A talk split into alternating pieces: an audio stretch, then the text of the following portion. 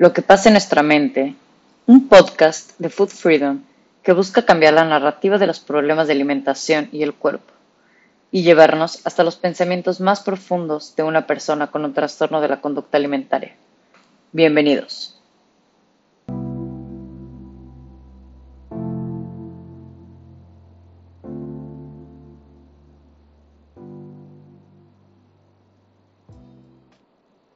Hola a todos, muy buen día. El día de hoy estoy con una persona a la que quiero muchísimo y es ya de, es, de esas, amigas que ni siquiera nos conocemos en persona, pero que me llevo mejor que con mucha gente que conozco en persona. Ella es nutrióloga y me encanta porque a pesar de que tiene tres especialidades, es una persona que en redes sociales es sumamente responsable con el contenido que comparte, lo cual ya saben que eso a mí me fascina ella tiene, les voy a dar sus tres especialidades y después la voy a presentar. Ella es especialista en salud materno-infantil, tiene otra especialidad en psicoalimentación y otra en alimentación intuitiva. Entonces, aparte de eso, tiene obviamente hijos y no saben el contenido tan increíble que tiene en Instagram. Ella es Sarit Bistre. ¿Cómo estás, Sarit? Muchas gracias y bienvenida a lo que pasa en nuestra mente.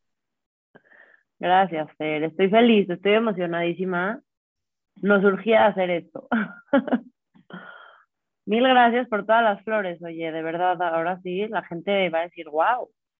No, de verdad, o sea, yo de verdad que tu contenido sí lo, lo admiro muchísimo, aprendo muy bien, es como de yo, ya, me urge tener casi casi un hijo para empezar a aplicar todo lo que enseñas, porque de verdad que amo mucho todo el mensaje que das y la manera en la que hablas de cómo compartirle a tus hijos acerca de la alimentación, cómo enseñarlos como a crecer como sin estos estigmas que muchos tienen y aparte que tienes una voz bastante como fuerte en como en una comunidad en la que una comunidad de mamás más bien que siguen catalogando muchísima comida, que siguen satanizando muchos alimentos y que pues bueno, tú eres una voz que no solo estás hablando de de la realidad, sino, o sea, de la realidad con sustento científico y con muchísimos años de estudio, sino también, pues, no sé, estás como yendo contra la corriente, ¿no?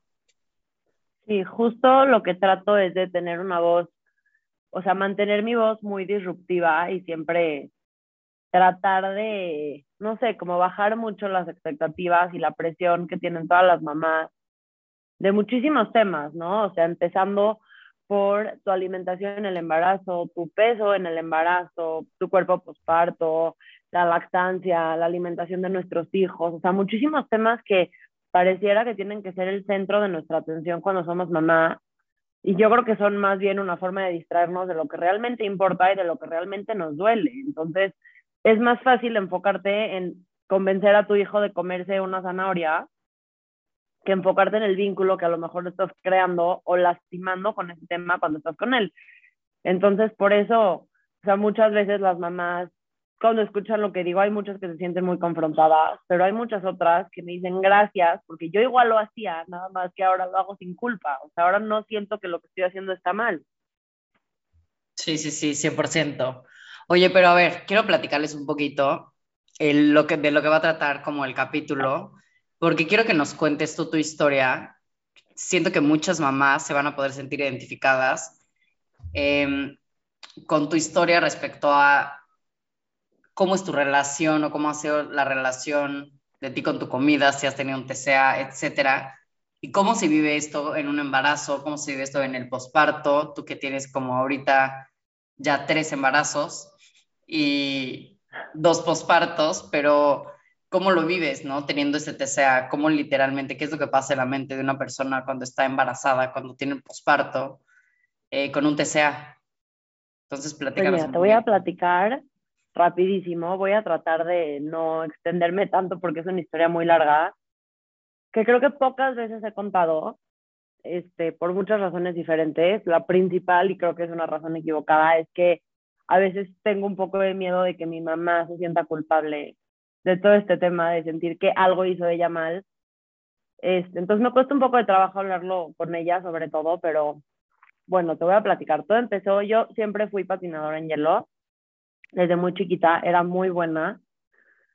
Nunca me acuerdo que a mí, mis papás, ni nadie cercano me dijeran nada sobre mi cuerpo ni sobre la comida. Este, o sea, yo nunca sentí que yo tenía que comer diferente ni que cambiar mi cuerpo. Sí crecí en un ambiente lleno de dietas, toda mi familia, o sea, yo, yo siempre he dicho que mi familia tiene un TCA familiar y todos tienen un síntoma diferente y todos lo viven desde una forma diferente y lo actúan, que es algo que sucede, ¿no? Es algo muy común. Pero pues yo crecí ahí, pero a mí eso como que nunca sentía que me afectó. Hasta que a los 16 años más o menos me gané una beca para irme a estudiar a Canadá a patinar en una escuela. Este, y estuve ahí un año. Llegué con el, o sea, mi maestro, mi entrenador, fue el coach del que había ganado las Olimpiadas seis meses antes. O sea, fue, llegué con el coach más picudo de todo Canadá. Yo estaba emocionadísima. Y el primer día que me vio patinar, estaba mi mamá, porque mi mamá me fue a dejar. Y él, sí, muy bien, muy bonito, todo padrísimo. Pasaron dos, tres días, mi mamá se regresó a México. Y me acuerdo perfecto el primer entrenamiento que fui sola, eran las cinco y media de la mañana, en una pista congelada en Canadá. Y me dijo, a ver, vamos a practicar tu salto. Y caí mi primer salto, se me quedó viendo, me acuerdo, o sea, ahorita te lo cuento y me acuerdo de su cara perfectamente bien, con una cara de asco, burla, desprecio, no sé cómo explicártelo. Y me dijo textual, obviamente en inglés, con su acento ruso, me acuerdo perfecto, este, es que tú no puedes saltar porque estás gorda y eres una estúpida. Así, you're fat and you're stupid. Esas fueron sus palabras. Y a mí nunca nadie me había hablado de esa manera, ¿no? Entonces, o sea, yo venía de ser la estrellita, la mejor alumna de mi maestra, la que mejor patinaba, mis papás me veían y se les caía la baba, competencia que pisaba, competencia que ganaba. Y de repente un tipo me dice que no puedo saltar porque estoy gorda. Y para mí fue un, o sea, yo siendo la hija mayor, con las tendencias más perfeccionistas del mundo, dije, no, esto es algo que necesito resolver. Entonces, a partir de ese día, ah, una, un paréntesis, yo siempre estuve muy clavada con el tema de los trastornos. De hecho, yo estudié nutrición porque quería ser nutrióloga especialista en trastornos de la alimentación. Entonces, como que ese efecto negativo que hoy en día sabemos que tiene la sobreinformación, creo que en ese momento me atacó. O sea, yo todos mis trabajos de la escuela siempre eran de TCA, me metía a blogs, así los blogs pro Ana y pro Mía, para hacer trabajo sobre eso, o siempre desde un ojo muy analítico, según yo, ¿no? Pero cuando pasa esto, yo digo, bueno, pues voy a usar esas, esas herramientas a mi favor. Yo no tengo un TCA, o sea, voy a usar las herramientas que aprendí en Internet. Entonces, me acuerdo que primero dejé todos los carbohidratos, absolutamente todo. Me alimentaba de arúgula con aceite y vinagre y pechuga de pollo asada. No comían nada en todo el día, patinaba cinco o seis horas diarias. Y cada dos, tres días, obviamente, bueno, no obviamente, hay gente que no le pasa, pero en mi caso, cada dos, tres días me daba un atracón del tamaño del mundo, que yo no sabía que era un atracón, yo sentía que era mi fuerza de voluntad fallándome, ¿no? Como, como muchas. Este, me compraba una bolsa de ruples gigante, así de las de tamaño de allá, y me tomaba yo creo que dos o tres cocas normales, porque pues, ¿para qué me va a tomar una coca sin azúcar? Lo que quiero es hacerme sentir que soy una, una, una inútil, que no estoy pudiendo hacer lo que quiero. Entonces, íbamos a McDonald's, compraba McDonald's, me comía mis rufles, comía coca, o sea, y luego llegaba y llegaba a vomitar. Pero yo nunca sentí que lo que yo tenía era un TCA porque yo nunca tuve que meterme el dedo para vomitar. Para mí era muy fácil vomitar solito, o sea, no sé cómo explicarte. Entonces yo decía, no, pues si yo no me estoy forzando a vomitar, nada más es porque estoy muy llena y mi cuerpo necesita como sacar esta comida, entonces claro que no es un TCA. Y bueno, después de tres meses en Canadá, me reventé tanto patinar, no me estaba cuidando, no estaba comiendo, me desgracié la rodilla, llegué a México a competir en el nacional. Este, te digo, no es el tema del peso, pero sí había subido 15 kilos en dos meses. Porque yo creo que tenía una depresión perra. y traté de competir, hice mi primera rutina, que era la expectativa, ¿no? O sea, salí llegando de Canadá de Cava por el mejor maestro, hice mi primera rutina, me caí en el primer salto porque mi rodilla ya no pudo más, ya, ya dio de sí todo lo que tenía que dar. Me salí de la pista y me la eché a llorar a mis papás y les platiqué todo el tema del abuso del maestro, todo lo que me decía, cómo me trataba, cómo nunca era suficiente, cómo él siempre me decía que yo nunca iba a poder patinar. O sea, acabó con toda mi autoestima, con todo mi espíritu, con toda mi fuerza. Y obviamente nunca les dije el TCA. Es más, de hecho, cuando llegué a México y llegaron por mí al aeropuerto, lo primero que mi mamá me dijo fue, Sarit, estás gordísima. Lo primero que me dijo, antes de, hola, tengo dos meses sin verte, te extraño, o sea. Y para mí eso fue, uff, lo peor. Entonces, mi papá me llevó de regreso a Canadá, habló con la escuela, hablaron con el maestro, me dijeron que me iban a cambiar de maestro, les dije que yo no quería volver a saber del patinaje nunca más. Y fue la última vez que patiné. Después de más de 10 años de estar patinando diario, que era el centro de mi vida, que sacrifiqué todo por el patinaje, no quise volver a saber de él. Entonces, me salí del patinaje, acabó mi año en Canadá, regresé a México y yo otra vez, yo no sentía que tenía un trastorno, porque porque podían pasar a lo mejor cuatro o cinco días sin que yo vomitara, pero el día que salía a comer con mis amigas y comía además, era en automático mi, bueno, es que estoy muy llena, o sea, no es porque quiero enflacar, es porque estoy muy llena. Ese era mi, mi pretexto con el que yo me convencía. Y regresé a México, pasaron los años y siempre fue como una constante en mi vida. Hoy en día no te puedo decir, porque sé que de repente pasaban dos, tres meses sin ningún episodio y luego pasaba un mes súper activo y luego otra vez. Entonces, no, no te sé, o sea, fue como on and off durante todos estos años este, me casé, bajé muchísimo de peso antes de mi boda y todos me decían, pero ¿cómo le haces? Porque tú de verdad, o sea, yo soy súper dragona, me encanta comer, soy lo más foodie del mundo, amo la comida con toda mi alma, o sea, es el centro de mi universo de verdad. Y todos me decían, ¿cómo le estoy haciendo? Porque todos me veían comer y decían, estoy comiendo normal, estoy comiendo muy bien y estaba flaquísima. Y pues obviamente porque estaba, ya no vomitaba porque estaba muy llena, ya vomitaba porque si no, no iba a enflacar y porque la tienda donde compré mi vestido decidieron que me lo iban a pedir una talla más chica sin avisarme, porque pues todas las novias en flaca, ¿no?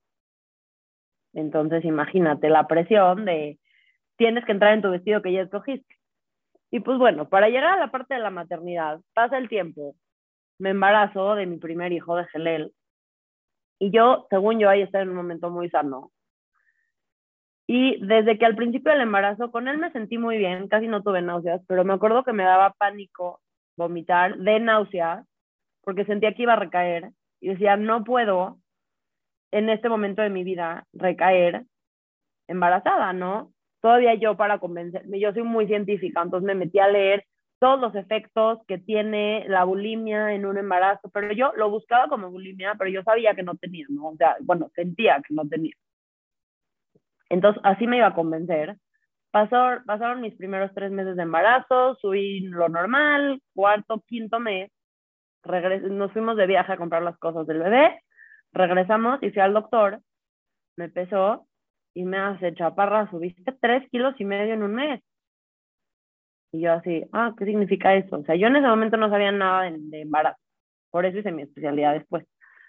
Y este, le digo, ok, me hace, mira, no es grave, pero imagínate, si vas a estar subiendo así todo lo que te queda del embarazo, te vas a echar otros 12 kilos, 15 kilos, y eso está muy peligroso, eso es grave para ti para el bebé, necesito que te cuides. Salí de ahí, yo haciéndome la macha de, ay, sí, no pasa nada, jajaja, ja, ja, subí 3 kilos, o sea, bromeando todavía con mi esposo. Pasó el tiempo, a las dos semanas empecé con contracciones, me pusieron en reposo absoluto. Y durante esas seis semanas que faltaban hasta llegar a término, estuve en reposo absoluto en mi cama, no comía absolutamente nada, nada. O sea, en cantidad era ridículo. Realmente se me fue el apetito por primera vez en mi vida y yo creo que era porque tenía muchísima angustia de que sentía que las contracciones que podían hacer prematuro mi bebé, todo, pero ¿qué pasó? Que cuando sí comía poquitito y vomitaba todo. porque no puedo volver a subir. Y aparte no estoy haciendo ejercicio, estoy postrada en una cama 24/7. ¿Cómo voy a estar comiendo si no estoy quemando una caloría? Yo obviamente en ese punto de mi vida ni estaba con el tema de alimentación intuitiva, ni me había especializado en nada, ni siquiera había acabado la carrera, o sea, iba en quinto semestre de nutrición. Era una niña, tenía 23 años, o sea, no, no tenía idea de nada de lo que estaba pasando. Y pasó, pasaron estas seis semanas, salí de mi reposo, llegué al doctor, me pesa en la siguiente consulta y yo había bajado 5 kilos. Embarazada de 35 semanas. Y ahí sí el doctor se espantó. Ahí sí se espantó, no como la vez anterior que había subido 3 kilos. Me regañó, me dijo que qué había pasado, que cómo puede ser que bajé 5 kilos en un mes, me mandó a hacer un millón de estudios para ver si no tenía un problema metabólico, para tratar de entender qué fue lo que pasó. Y mi esposo nada más me decía, pero es que, ¿qué pasó? Y yo, pues nada, es que no tenía hambre. Es que yo creo que es porque no comí, porque no tenía hambre. me moría de la vergüenza. O sea, dije, ¿cómo me puedo atrever a decirle ahorita a alguien que yo puse en riesgo mi embarazo y a mi bebé por mi pinche vanidad? Porque no hay otra razón, según yo, en ese momento, otra vez. Este, cuando me dijo que bajé 5 kilos, me explicó todo lo que pudo haber pasado. Y eso para mí fue la gota que derramó el vaso de decir, o sea, esto ya me sobrepasó, esto sin duda es un TCA hecho y derecho con nombre, apellido. No lo estoy controlando yo. Todas estas ideas que yo tenía de que yo lo podía controlar, solamente era cuando comía mucho, que no sé qué. Dije, o sea, me arriesgué a mí y a mi bebé, que es lo que más quiero cuidar en mi vida. Y ni siquiera entendía por qué razón, porque yo sabía que haber subido tres kilos en un mes era irrelevante. O sea, lo sabía en el fondo de mí. Pero ¿qué pasó? Que a mí todo ese embarazo, la gente me veía y me decía, es que te ves divina, de atrás ni se nota que estás embarazada, estás flaquísima, este, ojalá que cuando yo me embarace me vea como tú, ve tus bracitos, están de este tamaño, te ves espectacular. Y yo, wow, yo estaba soñada, o sea, yo era la envidia de todas las embarazadas y todo el mundo, o sea, todo su foco durante todo mi embarazo fue, ¿cómo le hiciste? Y cuando di a luz, que en total había subido 4 kilos, porque subí al principio, luego subí los 3, luego bajé 5. Y no es cierto, en total subí 6 kilos. En todo el embarazo contando los 5 que bajé.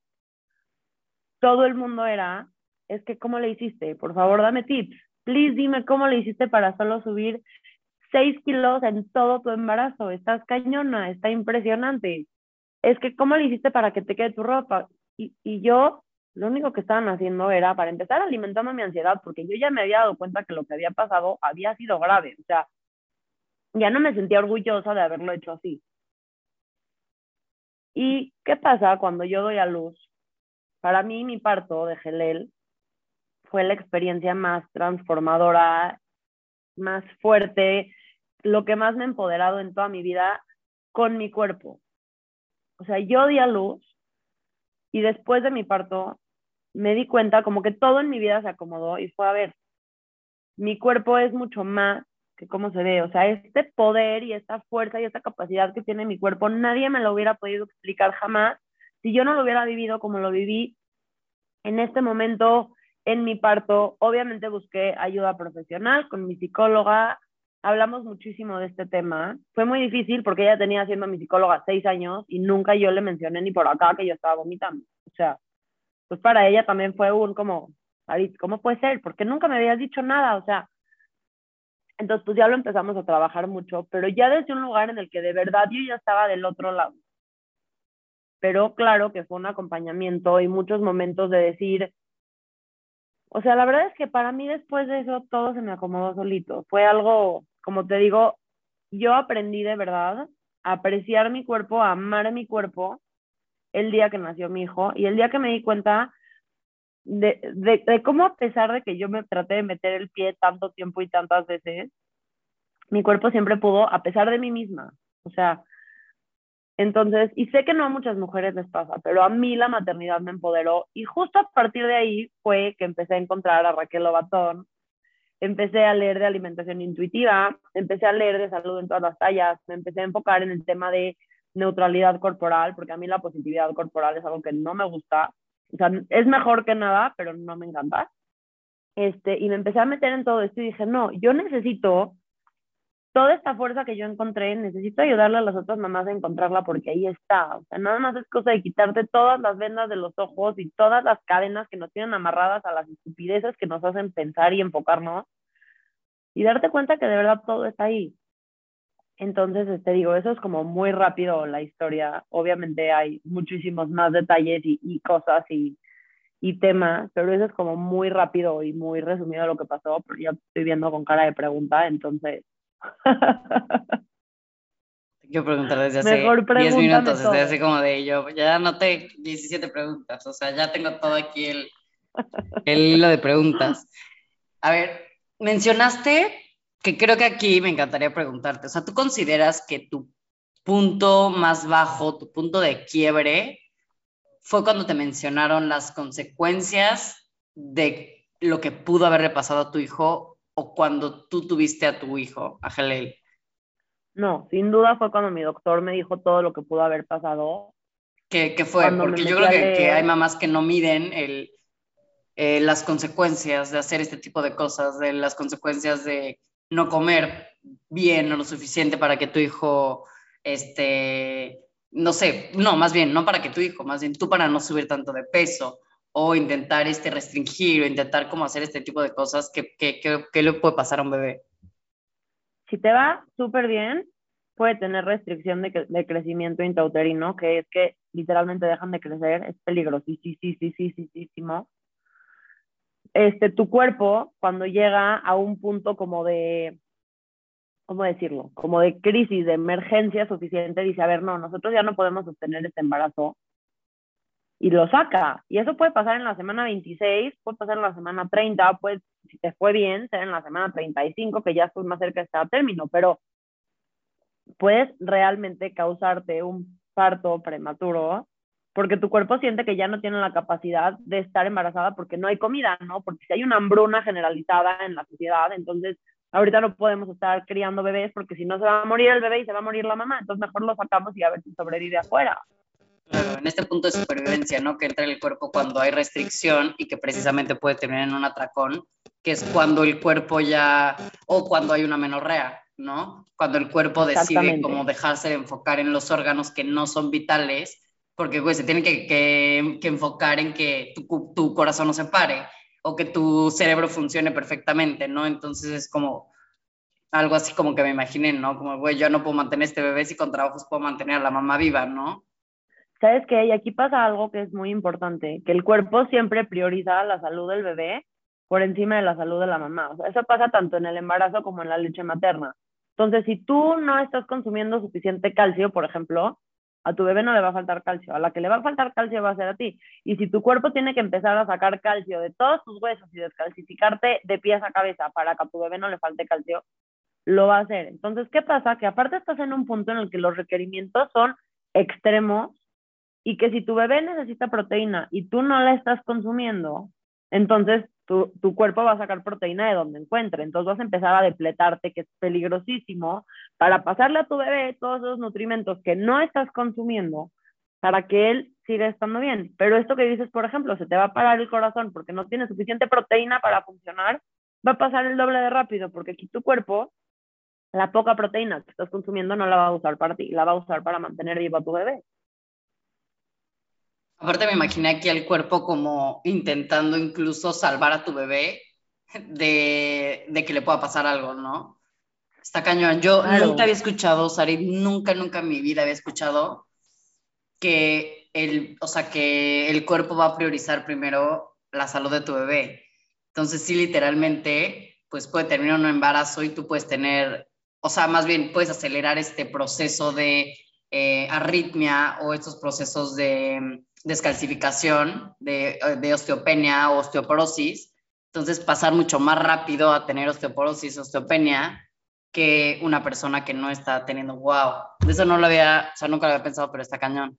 Sí, con la lactancia pasa lo mismo, o sea, digo que sé que no es el tema, pero las mamás que dicen, me voy a poner a dieta ahorita que estoy en la lactancia y no sé qué es lo peor que puedes hacer en la vida, porque otra vez, se han hecho estudios en comunidades súper marginadas, con mamás o sea, con, con grados de desnutrición muy, muy, muy altos y su leche es perfecta, perfecta. Tiene todos los nutrimentos que necesita.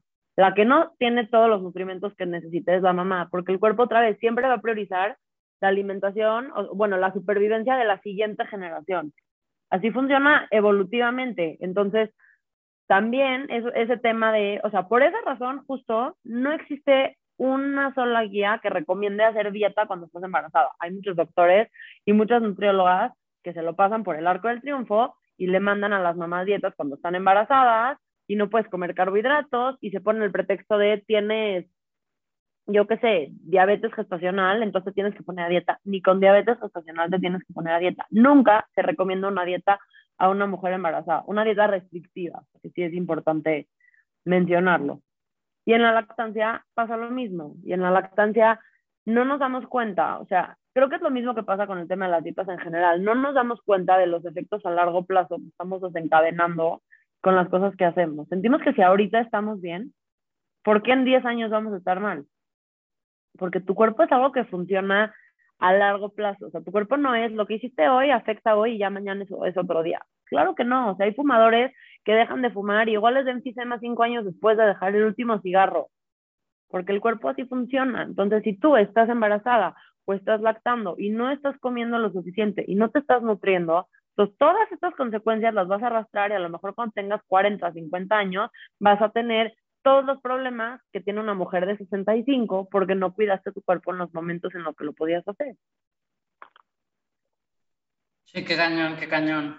Oye, a ver, platícame un poquito de, o sea, es que aquí yo anoté los detonantes que pueden haber como para personas que tienen un TCA en el embarazo, ¿no? O sea, ¿cómo a ti te detonó literalmente el comentario del doctor de los tres kilos y medio de vas a terminar pesando tantos kilos, bla, bla, bla? O sea, cómo en ese momento, pum, ¿no? Se prendió algo que tú habías intentado controlar, por así decirlo, lo, controlaste, pero cómo en ese punto es incontrolable ese tipo de detonantes, ¿no? ¿Y cómo puede ser? Ah, puede haber mil detonantes en el embarazo, mil. Es que, ¿sabes qué pasa, Fer? Que siempre que pensamos en detonantes, pensamos en la persona que te dijo algo feo, ¿no? La persona que te dijo que te veías mal, la persona que te dijo que engordaste, la persona que te dijo que ya no engordes, la persona, o sea, hablando del embarazo, la que te preguntó si eran gemelos porque estás súper panzona. Creo que para mí, sí, el último detonante fue cuando mi doctor me dijo eso. Pero los primeros 50 fueron todas las personas a mi alrededor, todo el tiempo reafirmándome que lo más importante de mi embarazo era cómo me veía. O sea, y nadie nunca me dijo algo negativo. Todos, todos, te lo juro, eran puros comentarios de lo que consideramos positivo. Lo que te decía, estás flaquísima, no has subido nada. Este, te ves mini, tu cara se ve flaquitita, ve tus brazos, de atrás ni pareces embarazada. Y el último fue cuando mi doctor me dijo que subí muchísimo, porque en ese momento vi pasar frente a mis ojos todo esto y dije, se me va a ir, o sea, ¿y qué va a pasar? Que la gente, pues no, no creo que la gente vaya a llegar y me vaya a decir, estás gordísima, te ves asquerosa, o sea, todo lo contrario a lo que me decían, no me lo van a decir, me van a dejar de decir cosas y yo voy a saber que es porque ya no me veo divina, preciosa, flaquitita y maravillosa como me veía hace un mes. Entonces, ¿Cómo puedes, o sea, cómo vas en contra de lo que toda la gente a tu alrededor te está diciendo? de verdad, yo creo que eso para mí fue lo más fuerte. Claro, este discurso que te va, que te alimenta lo mismo que te dice tu TCA, ¿no? O sea, que tu TCA te está diciendo bien, vas bien, no sé qué, y al mismo tiempo sales y la gente te dice, te ves increíble. Entonces tú te es, güey, ¿ves?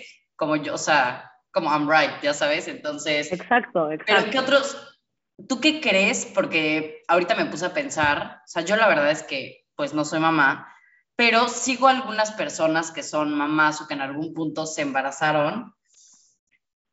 Y ahorita que estabas mencionando eso del cuerpo, me puse a pensar en, muchos discursos de influencers que van a tener bebés, que normalmente es como, o sea, enfocados siempre en físico y cómo eso puede ser también un trigger, ¿no? Puede ser un detonante porque al final, como dices tú, no te estás enfocando en lo verdaderamente importante de tu embarazo, sino en que no tengas tantas estrías, que después del embarazo tengas el cuerpo que tenías antes, que después del embarazo no tengas tanta celulitis.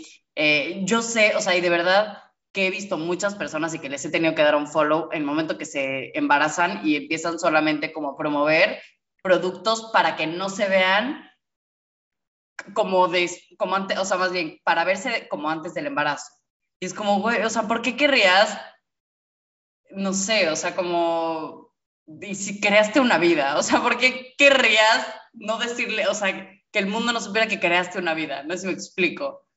Sí, 100%. Mira, eh, justo eso que estás diciendo es un tema que yo he hablado muchísimo en mi Instagram, de esta exigencia social, que no me quiero meter en mis temas uber feministas, porque de verdad a doy un poco de hueva, pero sin duda esto es un tema totalmente patriarcal. O sea, las mujeres tienen permiso de subir de peso poquito, de tener tantitas estrías y tantitas celulitis durante nueve meses, no durante diez. O sea, si tú ya diste a luz, tienes que regresar a ese cuerpo hegemónico que te llevamos exigiendo durante los 25 años anteriores de tu vida. No creas que ya te libraste, o sea, te dimos chance un ratito, pero ya se te acabó tu licencia. Y sabes que esto que dices de las influencers y de las bloggers es cañón, como tú ves a las chavas, como dices, embarazan, ¿no? Y por ejemplo, hacen estas sesiones de preguntas y respuestas. Todas las preguntas, todas invariablemente están enfocadas a ¿y cómo te cuidas? ¿Y qué ejercicio haces? ¿Y tienes estrías? ¿Y tienes celulitis? ¿Y cuántos kilos llevas? Y imagínate también para ellas la presión de vivir enfrente de una cámara, un embarazo en el que tienes que demostrarle a la gente que tú no vas a ser la mamá fodonga, y estoy diciéndolo entre comillas, que no pudo contra su cuerpo y subió 40 kilos en el embarazo y nunca se recuperó, ¿no? Y yo creo que es un miedo que todas las mujeres cuando se embarazan sienten. Incluso hay muchísimas mujeres que no están dispuestas a embarazarse porque no quieren engordar, porque no quieren cambiar su cuerpo. O sea, se vale no querer tener hijos, es algo totalmente, algo totalmente respetable. Pero ¿cuánto miedo tienes que tener atrás para que tu razón sea, es que no quiero engordar y no quiero que mi cuerpo cambie? Y por otro lado, ¿qué pasa? Que todas estas bloggers empiezan a agarrarse de ese tema y a subir la foto de su ejercicio haciendo tal y tal y tal. Y mira cómo estoy flaquita y ni siquiera se me ve la panza. Es por el ejercicio que estoy haciendo. Y mira cómo solo subí tantos kilos en mi embarazo. Es porque me cuidé muchísimo y no comí absolutamente nada. Este, ¿y qué es lo que comes en un día? Y suben su dieta en un día estando embarazadas. Y luego dan a luz y todo su mensaje se cambia a cómo vamos a perder ese peso de la forma más rápida y empiezan con tonterías pseudocientíficas, como no sé si has visto, pero ahorita está muy de moda, sobre todo entre las mujeres postparto, las vendas frías. No sé ni qué son, pero no sirven, no sirven. O sea, van a tu casa y te ponen unas vendas con un menjurje de no sé qué tanta cosa, que según esto hacen que te comprima y es la carrerita contra el, o sea, tienes que respetar tu cuarentena, es importante, tu cuerpo necesita recuperarse después de un embarazo, todo tu cuerpo se mueve, todos tus órganos se desorganizan, necesitan regresar a su lugar y tú estás pensando en cuándo vas a regresar a tus clases de pilates y cuándo vas a regresar a tu clase a correr. Y no puedes, tu cuerpo no está listo todavía para hacer todo eso. Entonces, empiezan a promover el, tengo dos minutos posparto y ya estoy haciendo ejercicio y tengo dos minutos posparto y ya estoy a dieta, porque aprovecha la lactancia para bajar de peso, porque en la lactancia te hace bajar de peso. Entonces, ahora el nuevo speech para convencer a las mamás de amamantar es que a través de la lactancia van a bajar de peso. Entonces, ahora ya vamos a convencer a las mamás de que amamanten para que bajen de peso. A ver, yo soy lo más pro lactancia del mundo. La última razón en tu lista para amamantar debe ser que vas a bajar de peso, porque no, no, o sea, no, no, no cabe. De verdad, la lactancia es una que no quiero decir tantas groserías, pero es una madriza. O sea, de verdad, es algo desgastante a nivel Dios.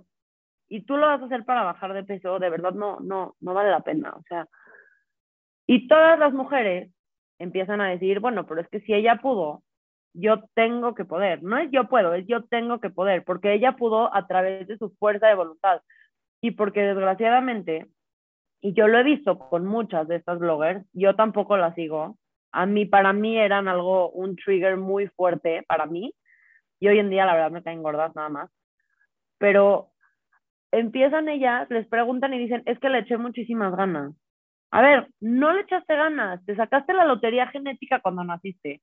Siempre has sido de ese tamaño. Tuviste la suerte de que tu cuerpo para embarazarse necesitó subir 8 kilos y cuando diste a luz, en vez de enfocarte en tu vínculo con tu hijo, en estar cerca, en escuchar a tu cuerpo, en trabajar todos estos cambios gigantescos que trae la maternidad, decidiste ir y bloquear tu vista, irte a las dos semanas de dar a luz a hacer ejercicio durante dos horas. Estás parada en una montaña de privilegio. Esa no es la realidad de la mayoría de las mujeres.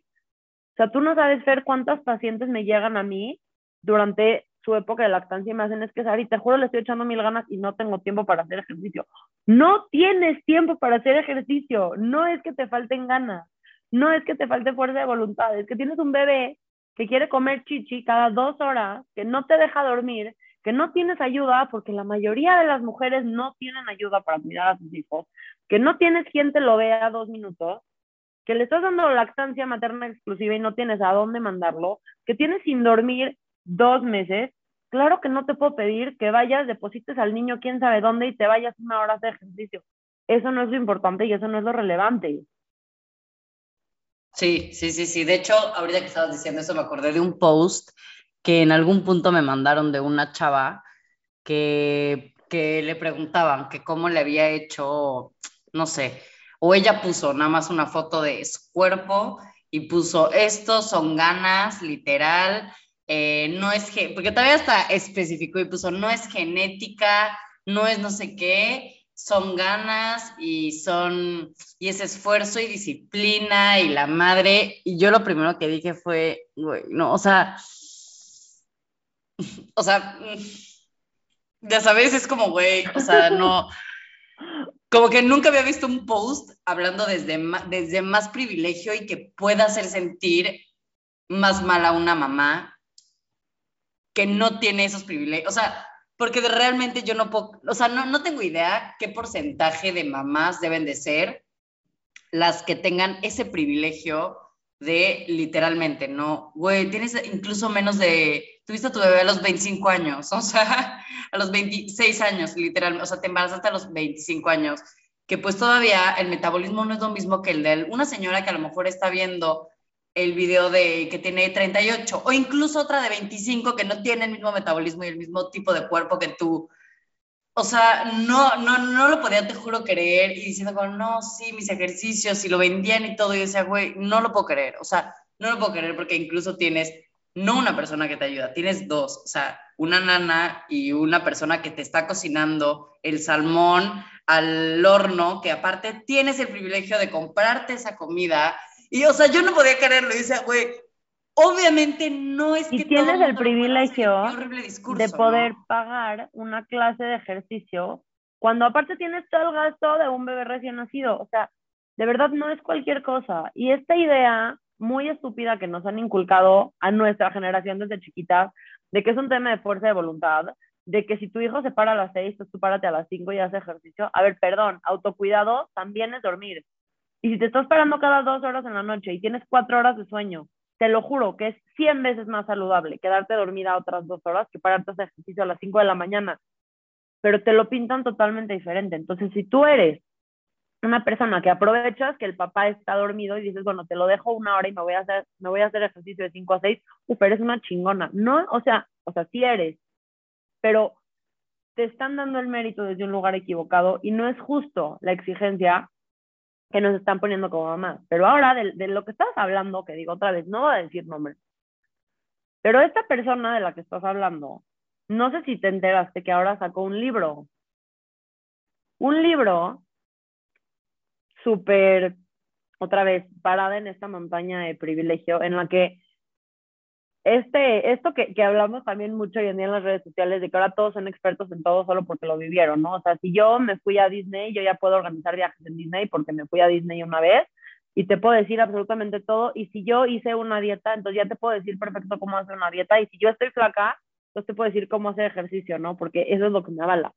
Entonces, esta chava tuvo un bebé y decidió hacer un libro sobre todos los tips y consejos que puedes necesitar desde que te embarazas hasta que das salud. Pero sorpresa, el 90% de los tips son tips de cómo no subir de peso durante el embarazo, cómo bajar de peso durante el posparto, todos los lugares a los que puedes ir a hacer ejercicio para no engordar, porque eso es lo más importante de tu embarazo, y todos los servicios que puedes contratar, porque sí, las vendas frías tampoco son gratis, entonces para bajarnos otra vez de la montaña de, de privilegio de la que estamos hablando, y decir, oye, o sea, no porque tú tuviste un bebé, no porque tú te ganaste la lotería genética, no porque tú lograste, como si fuera un logro, un embarazo sin subir mucho de peso y en el que luego bajaste todo y luego pudiste ir a hacer ejercicio, eso no significa que tú ahora ya estás preparada para dar consejos a todas las otras mamás que están a tu alrededor para hacerlas sentir unas inútiles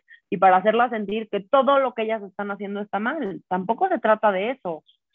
Y de verdad, a mí, digo, por todos lados, o sea, si me lo hablas desde el tema de los expertos que no son expertos, si me lo hablas desde el tema de maternidad, de privilegio, es algo que está completamente en contra de todo lo que yo pienso, sé y promuevo. Sí, precisamente me mandaron ese libro preguntándome como, hola, ¿qué opinas? Porque muchas veces me, así como que, siento que muchas personas como que todavía empiezan como a detectar como este mensaje gordofóbico o este mensaje ya de de qué manera te están imponiendo a través de las redes sociales, a través de la... Antes como te lo, imponían a través de eh, la revista, ¿no? De Seventeen, la revista de tal a la que estabas viendo revistas, pero ahorita la manera en la que te imponen estos estereotipos de belleza hegemónicos de, desde un privilegio, bla, bla, bla, ya te los dan muchas veces estas influencers, ¿no? Yo también me mandaron ese libro y uno yo no podía creer el precio, o sea, es literalmente el precio que pagas por talleres con profesionales. O sea, Raque, Raque Misraji, que tiene, o sea, 20 años siendo especialista en TCA, literalmente a través de mí cobra 1.500 pesos un taller.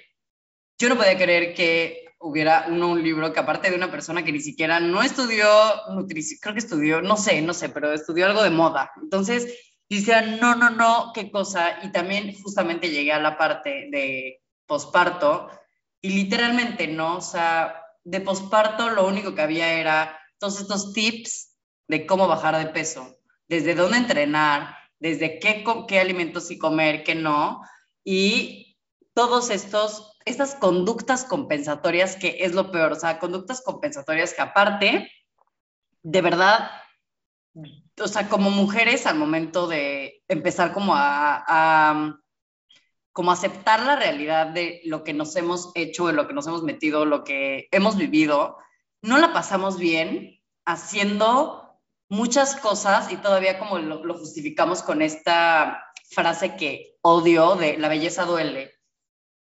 Y es como, no, es que la belleza duele se tienen que aguantar. No, no, la belleza no duele. O sea, no porque la pasas mal amarrándote, cuando a lo mejor tu cuerpo de verdad lo último que quiere estar es así todo güey, que no te puedas mover, que no te puedas sentar, cuando, como dices tú, a lo mejor te estás, le estás quitando el foco, le estás, te estás literalmente perdiendo el tiempo pensando en tu cuerpo y en algo que realmente no vale la pena, que, como dices tú, en el vínculo que puedes estar creando con tu hijo, en realmente los primeros años de vida que no es que diga que son los más importantes, pero a nivel de desarrollo, de muchas cosas, sí necesita en ese momento a su mamá, a su papá, o sea, ¿sabes? Entonces, está muy cañón que como mamá tienes al bebé y te enfoques en escribir un libro de menú, recetas o tips para bajar de peso, ¿no? E, eso de verdad que está cañón. Y lo que puede pasarle a la gente que le llegue esa información. Sin duda. O sea, pero yo lo único que agregaría a lo que estás diciendo, que creo que es muy importante, es que no es tema de la persona que decide nublar su vista y enfocarse en cosas que en ese momento a lo mejor no son tan relevantes y decir, pues no, yo ahorita no me interesa, ahorita me voy a enfocar en descansar y estar con mi bebé, porque salir a una sociedad que lo único que quiere ver cuando te van a visitar al hospital o a tu casa cuando acabas de dar a luz, o digo, no sé, esto es algo como súper personal, pero yo soy judía y en la religión judía, si es niño, a los ocho días se hace la circuncisión del bebé y es una fiesta. Y siempre es el tema de cómo se ve la mamá. O sea, tú tienes que llegar a los... Yo, yo no porque mi hijo fue prematuro, pero tienes que llegar a los ocho días de tu cesárea a pararte en tacones con un vestido súper pegadito y mientras menos se te vea la panza, mejor, ¿no? Porque tú ya a los ocho días tienes que estar casi, casi recuperado. Entonces, es muy cañón salir a una sociedad que lo único que quiere saber es si ya te quedaron tus jeans, cuánto tiempo te tardaste, o sea, como si tú tuvieras que regresar a, y es lo mismo que estábamos diciendo hace ratito, creo que una de las, de las narrativas que para mí son centrales para tratar de cambiar es este tema de recuperar nuestro cuerpo, de regresar a nuestro cuerpo. Para empezar, no tienes que recuperar nada porque no lo perdiste. O sea, eso es un punto importante. Y número dos, yo no conozco hasta el día de hoy a ninguna mamá que dé a luz y esté traumada porque ella como persona cambió.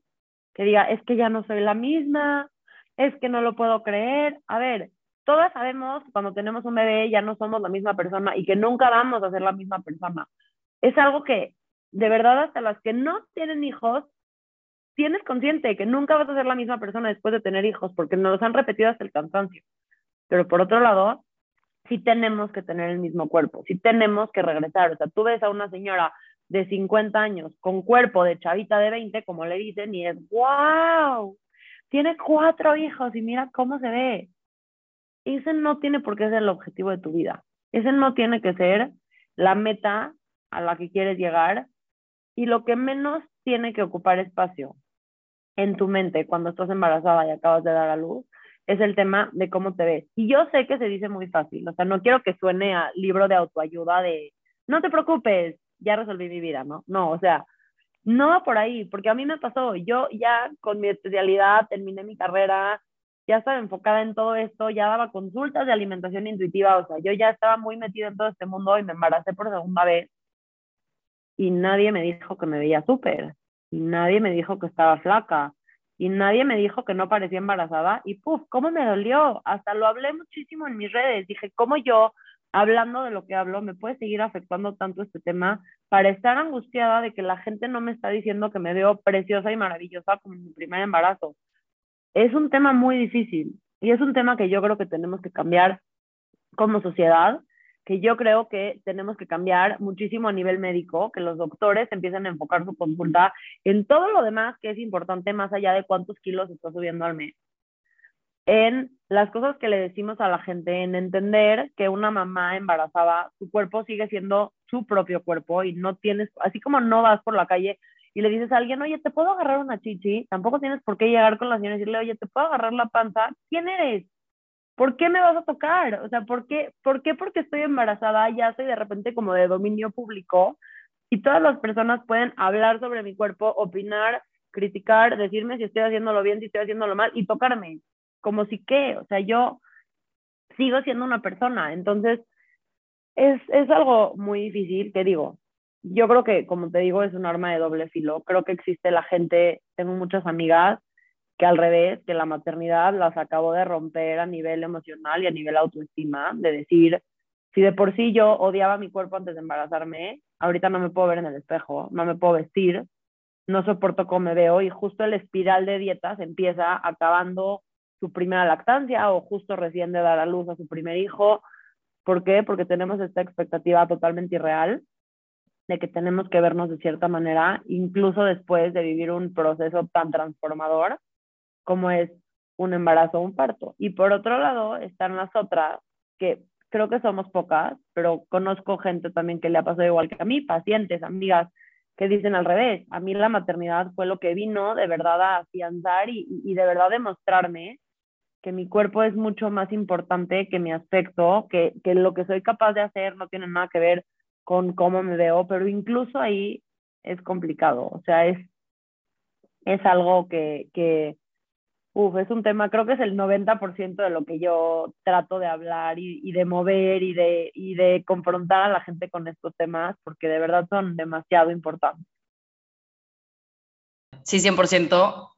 Estoy de acuerdo que tiene que haber esta voz también que hable de, de este tema tan importante. Qué bueno que, que, estés dándolo tú, o sea, que, puedas hablar de, romper tabús, hablar también de las cosas no tan bonitas como también puede ser los TCA en el embarazo, en la lactancia, y, no sé, que podamos empezar, como dices tú, a señalar estos errores o estas cosas que han hecho que nosotros como mujeres dejemos de enfocarnos en lo verdaderamente importante en un embarazo y en una lactancia, ¿no? O sea, que de verdad perdamos el foco, o sea, que, no sé, tiene que haber, o, bueno, más bien, hay algo que, que hace que haya tantas mujeres enfocadas en eso y no en lo otro, ¿no? Entonces, qué padre que haya mensajes como los tuyos, voces como las tuyas, que estén tratando de cambiar este discurso, que vaya más por una mujer conectada con su bebé, por una mujer que disfrute como todo ese proceso, no lo disfrute, pero que por lo menos lo viva menos infernal que como ya lo vives y aparte agregándole, o sea, ya le agregas a que no puedes comer bien, no te puedes casi casi ni bañar, las que tienen cesárea no se pueden ni mover, este, los cambios hormonales, bla, bla, bla, y todo eso. Y a pesar de eso, agregarle el estrés de el tener que bajar de peso, el tener que demostrar en cuánto tiempo te cerraron tus jeans, el tener que demostrar en cuánto tiempo bajaste o acabaste en el mismo cuerpo o ya sabes, entonces te, felicito por este, no sé, por esta aportación al mundo, Sarit, y me encantaría nada más decirte si tienes algo más que agregar para finalizar el capítulo. Este, o sea, tengo un millón de cosas que agregar. Podríamos hacer 15 capítulos hablando sobre este tema, sobre todo en la maternidad, que para mí es, es muy importante, pero creo que si hay algo importante que me gustaría que la gente se quede con eso, es sabiendo que para empezar puedes poner límites, que es algo que yo siempre repito, o sea, se vale tú ser la que pone límites y se vale decir, oye, porfa, no hables sobre mi cuerpo, oye, porfa, no comentes sobre mi aspecto, esas cosas no me hacen bien. No desde un lugar agresivo, lo puedes hacer desde un lugar muy respetuoso, muy tranquilo, este, pero por otro lado, entender que no tienes que dar explicaciones sobre tu cuerpo. Yo creo que eso es, y eso va para los dos lados, ¿no? Eso va para las bloggers que tuvieron la suerte socialmente hablando de no subir más de peso y poder recuperar otra vez, entre comillas, su cuerpo rapidísimo, hasta para las mujeres normales que tenemos embarazos normales, subimos de peso normal, y luego nuestro cuerpo cambia de forma irreversible y entender que tampoco tenemos que dar explicaciones ni para bien ni para mal, ¿no? Porque también siento que estas, estas personas que tienen la suerte de que les vaya súper hablando a nivel físico, ¿no? Con, todo este tema, también se sienten con la obligación como de buscarle una explicación lógica, ¿no? O sea, también decirles que ellas también pueden contestar, hola, no importa cuándo regresas a tus jeans, eso no es lo relevante. Aunque ellas hayan entrado en sus jeans a la semana, eso no es, no es una vergüenza entrar a tus jeans a la semana. Hay cuerpos que así funcionan. Pero bajarnos un poquito de esta montaña de privilegio de la que estamos hablando y darnos cuenta que no porque a ti algo te haya pasado o no porque a ti algo te haya funcionado bien, significa que a la persona de enfrente este, también le ha funcionado. Entonces, digo, hablando de eso como del tema general y hablando del tema más enfocado a TCA como tal, darnos cuenta que los TCAs en el embarazo existen y suceden y depende que tanto quieras ampliar la definición de TCA porque conductas compensatorias en el embarazo, yo creo que es, uff, impresionante la cantidad de mujeres que hacen ejercicio en el embarazo para contrarrestar, es decir, no me voy a poner a dieta, pero voy a hacer el triple de ejercicio, que al final es lo mismo, es una conducta compensatoria.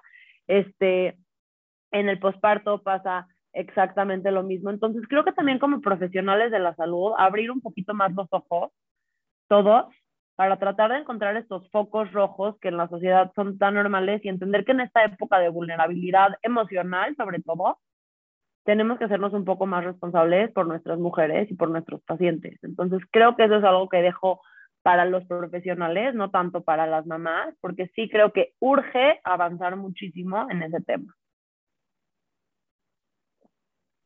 Me encantó tu mensaje final, de verdad que fue un placer hablar contigo y no es la primera vez que, más bien, no es la última vez que van a escuchar a Sarita aquí, porque ya tenemos otro planeado. Eh, de verdad que muchas gracias y muchas gracias por compartir con nosotros tanto conocimiento que tienes, de verdad me encanta y de verdad que lo que más me fascina de tu cuenta es que a pesar de tener el conocimiento en muchos temas, también sabes en los que no y sabes decir, güey, no, o sea, yo por no haber destetado significa que te voy a dar un curso de cómo destetar. ¿no? Yo no por haber parido voy a decir, güey, ya, voy a decirle a todas las mujeres como parir, voy a hacer, o sea, no, no, no eres duola, güey, nada más por haber este, tenido un bebé, ¿no? Entonces, sí, como eso yo lo respeto muchísimo de tu cuenta, me fascina y este, y pues te esperamos la próxima vez aquí para que puedas seguirnos compartiendo a las demás personas que nos están escuchando. Espero que puedan seguir. Está en Instagram como arroba intuitive-mx. Se los voy a dejar escrito de todos modos. Ella tiene bastantes cursos que pueden tomar eh, de alimentación infantil, de alimentación intuitiva, de piqui. O sea, como que tienes varios, ¿no? Varios talleres que igual y pueden checar en tu perfil me enfoco mucho en alimentación infantil, en el tema de los cursos, es lo que más me gusta y lo que más disfruto, pero siento que estos temas también se tienen que tratar mucho en consulta individual porque es algo demasiado personal y los temas que tiene cada quien, uff, cambian abismalmente entre una y otra persona, pero justo estoy planeando, ahorita yo también estoy embarazada, entonces justo estoy planeando un taller y buscar una experta también en el tema para que me ayude, para hablar de salud global en el embarazo, no de dietas, hablar de cómo tener una salud global con tu alimentación, con tu ejercicio, con todo el tema emocional, todo el tema psicológico durante el embarazo, desde un lugar cero restrictivo. Entonces, tengo muchas ganas de hacerlo, a ver si, si pronto lo lanzo. Sí, cero enfocado en el típico discurso, ¿no? De cómo regresar a tu cuerpo de antes, cómo bajar, cómo todo y que hace que, que volvemos ¿no? al punto de que te hacen enfocarte en las cosas que no son tan primordiales y que nos hacen que, que creamos que es lo más importante en el embarazo, ¿no? Exacto. Pues muchísimas gracias, Arit. Fue un placer. No, gracias a ti por invitarme. Estoy feliz. Me urgía. yo también me urgía ya este capítulo. Y pues bueno, a los demás les digo que pueden seguir a Sarit en Instagram como arroba intuitive-mx y a mí como Food Freedom MX en Instagram, Facebook y Twitter y la página de internet www.foodfreedom.mx. Nos vemos la próxima semana en lo que pasa en nuestra mente.